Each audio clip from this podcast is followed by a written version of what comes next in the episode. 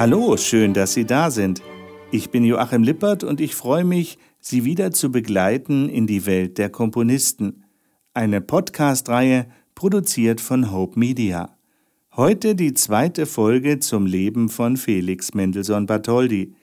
Es ging in der letzten Folge um die umfassende Bildung und Ausbildung des jugendlichen Felix. Als Beispiel für seine Frühbegabung hatten wir seine Jugendsinfonien für Streichorchester erwähnt.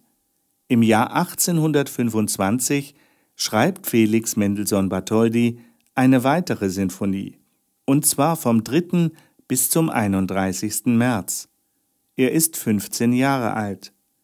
Rechnet man seine Streichersinfonien dazu, müsste es eigentlich seine 13. sein. Aber diese Sinfonie ist für volles Orchester geschrieben. Die Erfordernisse an eine große Sinfonie sind voll erfüllt.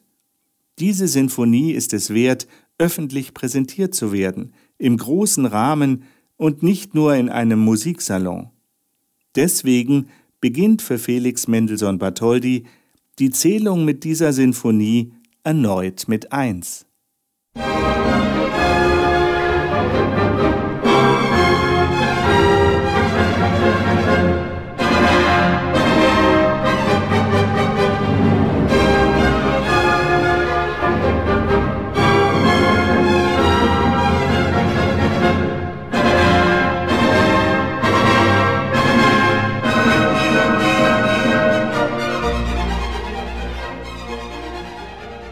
Jahr 1825, als Mendelssohn 16 Jahre alt ist, nimmt ihn der Vater mit auf eine Reise nach Paris. Dort trifft er auf die Komponistenkollegen Rossini und Meyerbeer. Und er trifft auf den sehr bewunderten Luigi Cherubini, der Mendelssohn ein großes Talent bescheinigt. Cherubini meint über Felix, der Junge ist begabt, er wird Gutes leisten. Quasi als Antwort darauf komponiert Mendelssohn ein Kyrie für fünfstimmigen Chor und Orchester, und es scheint, als wolle der 16-Jährige damit Cherubini übertrumpfen.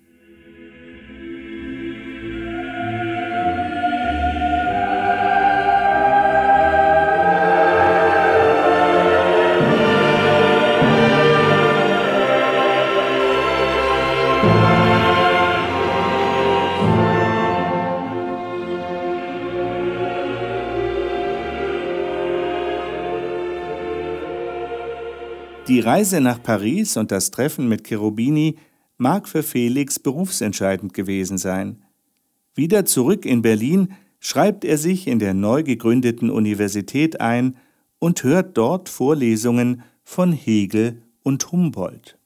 Ein weiteres gutes Beispiel für die außergewöhnliche Frühbegabung von Felix Mendelssohn Bartholdy ist sein Oktett für Streicher in S-Dur Opus 20, das Felix ebenfalls mit 16 Jahren komponiert. Es verbreitet eine Sommernachtstraumähnliche Stimmung, man kann sich ohne weiteres Fabelwesen vorstellen.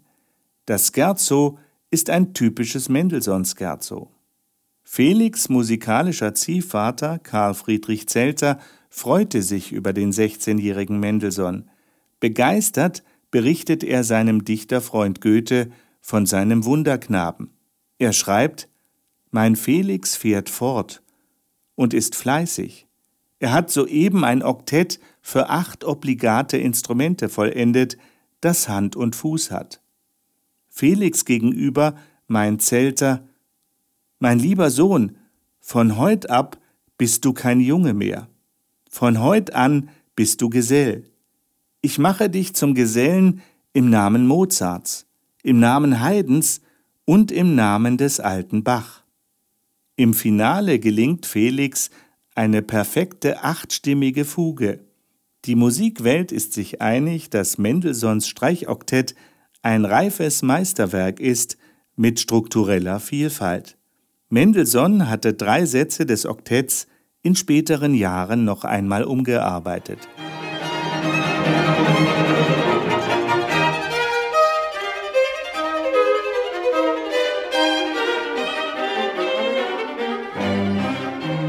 Seine symphonisch-musikalischen Ausdrucksmöglichkeiten hatte Mendelssohn mit 17 Jahren gefunden.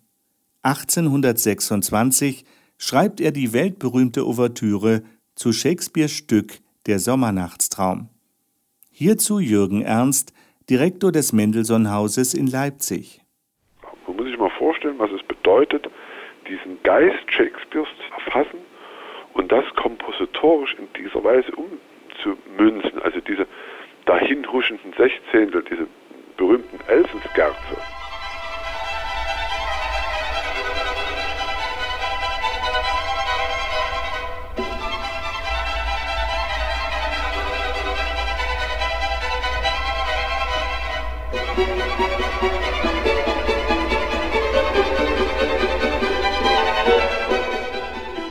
Nachdem Mendelssohn 1826 Shakespeares Sommernachtstraum in der deutschen Übersetzung gelesen hatte, hatte er die Ouvertüre am 26. August 1826 fertig komponiert.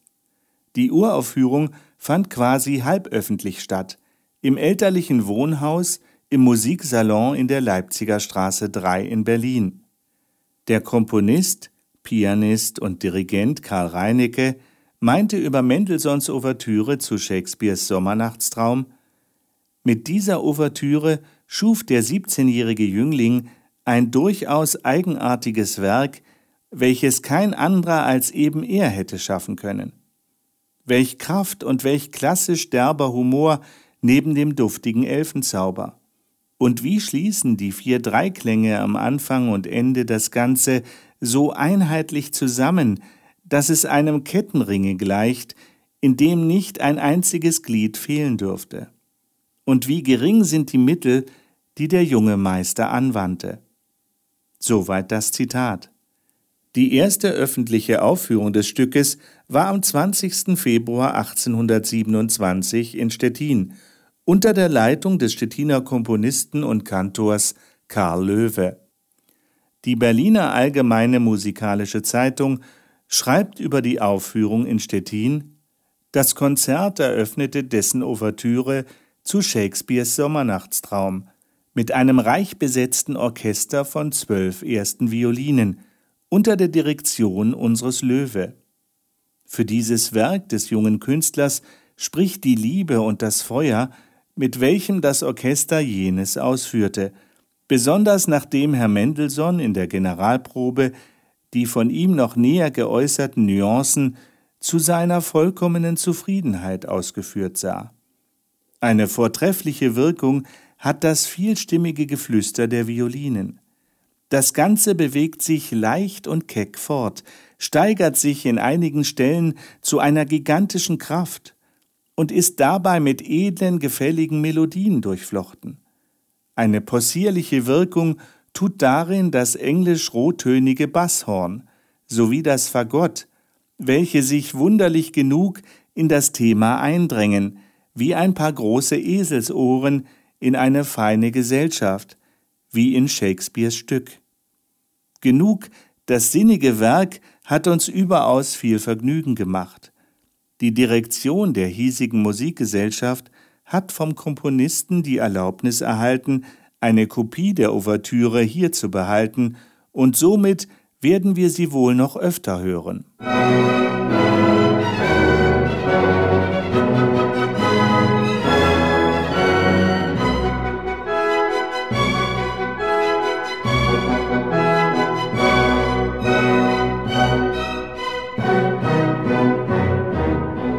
Die vollständige Schauspielmusik zu Shakespeares Sommernachtstraum sollte Felix Mendelssohn Bartholdy erst 1843 komponieren, vier Jahre vor seinem überraschenden Tod. Darin enthalten sind dann unter anderem weltbekannte Stücke wie zum Beispiel der Hochzeitsmarsch.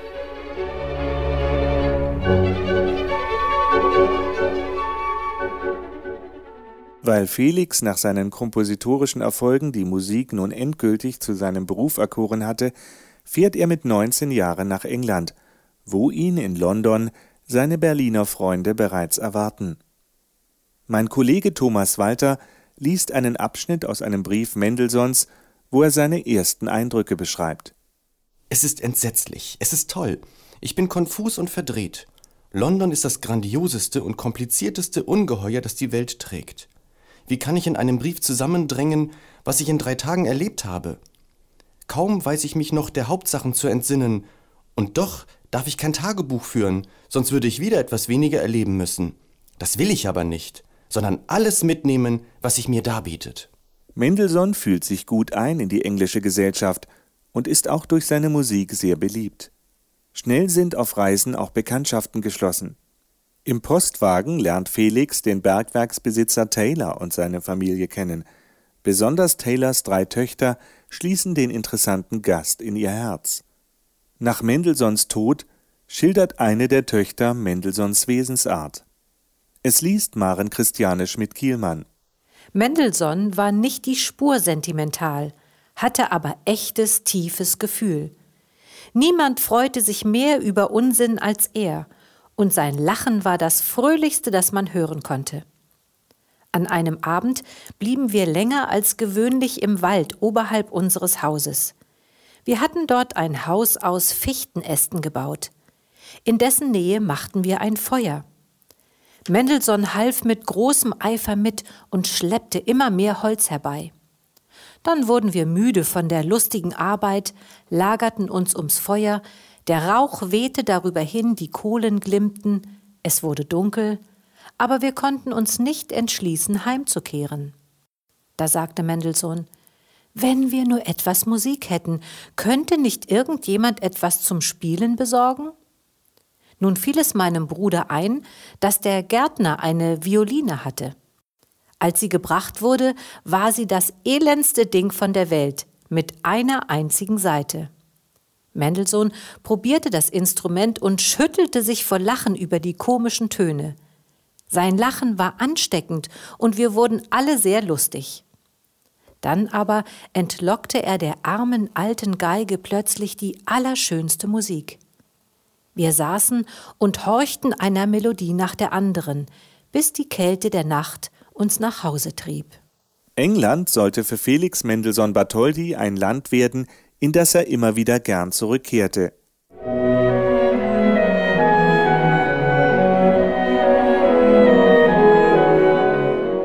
Insgesamt zehnmal wird Felix Mendelssohn Bartholdy in seinem kurzen Leben England besuchen. Im Jahr 1829 fährt Felix nicht nur das erste Mal nach England, er macht auch etwas, was die Musikwelt bis heute beeinflusst. Von seiner Großmutter bekam Felix schon 1823 mit 14 Jahren eine Abschrift der Matthäus-Passion von Johann Sebastian Bach geschenkt. Sein Lehrer Karl Zelter, Chef der Berliner Singakademie, besaß sogar Originalpartituren von Bach. Gegen den Widerstand Zelters setzte Felix Mendelssohn Bartholdy eine Wiederaufführung von Bachs Matthäus-Passion durch, die ein großer Erfolg wird. Fast 80 Jahre war Bachs Musik im öffentlichen Konzertleben nicht mehr präsent. In England bekommt Felix Mendelssohn Bartholdy Inspiration für wichtige Orchesterwerke. Lassen Sie sich überraschen und seien Sie auch das nächste Mal wieder mit dabei in der Welt der Komponisten. Tschüss bis zum nächsten Mal. Alles Liebe wünscht Ihnen Ihr Joachim Lippert.